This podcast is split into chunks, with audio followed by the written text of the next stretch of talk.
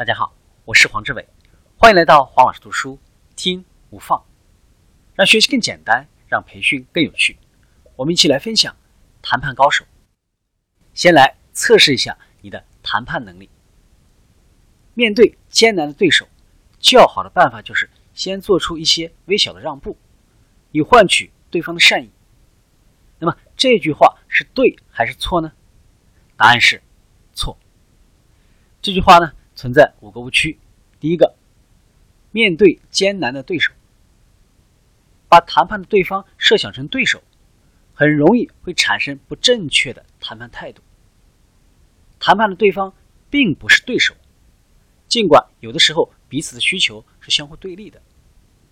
我们通过跟合作伙伴谈判，以达成彼此追求的共识。只有互相合作，才能够实现共赢的交易。一旦一方不同意，或者呢双方都拒绝合作，那么大家都不能够从这场谈判当中获利。第二个，较好的方法，较好是相对什么呢？似乎还有更好的选择。第三个，让步，谈判者绝不能轻易的说出让步，除非交换。第四个，微小的，这要看对谁而言了，对你还是对对方。这两者有着很明显的区别。这种让步也许对你只是小事一桩，但是相对于对方而言，有着什么样的价值却是非常关键的。如果对方认为它很有价值，那可能就是你唯一可以跟他交换的东西。轻易脱手会造成你没有东西可以拿来换了。在最终达成交易的时候呢，恐怕会付出更大的代价。所谓的谈判，要谈的就是这种交换。第五个，换取对方的善意。你有让步，并不意味着对方会因此以善意作为回报。强权者不会给你任何的回报，只会变本加厉的从你那里榨取更多他所需要的东西。善意需要从双方都愿意给予，互相。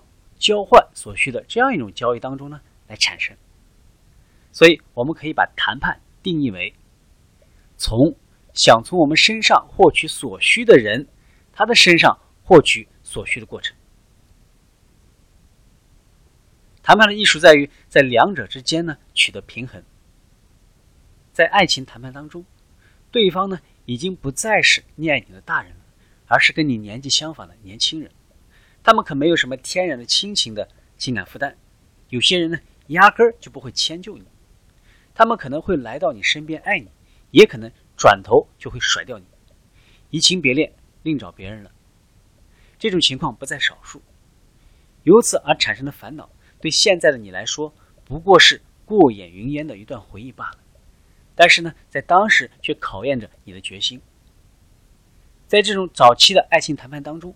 你身上可能会出现两种情况：第一种，丧失了儿童时期注重自我的谈判意识，你学会了调整自身的需求，一从所想要的东西上迅速获得满足，还学会了为他人着想；第二种，学会了跟自己谈判。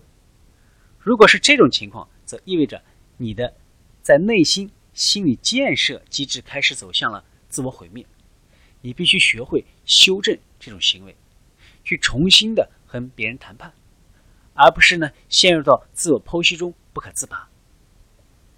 如果得不到最初所想的，你会勉强接受任何能够得到的东西，选择了降低标准，退而求其次。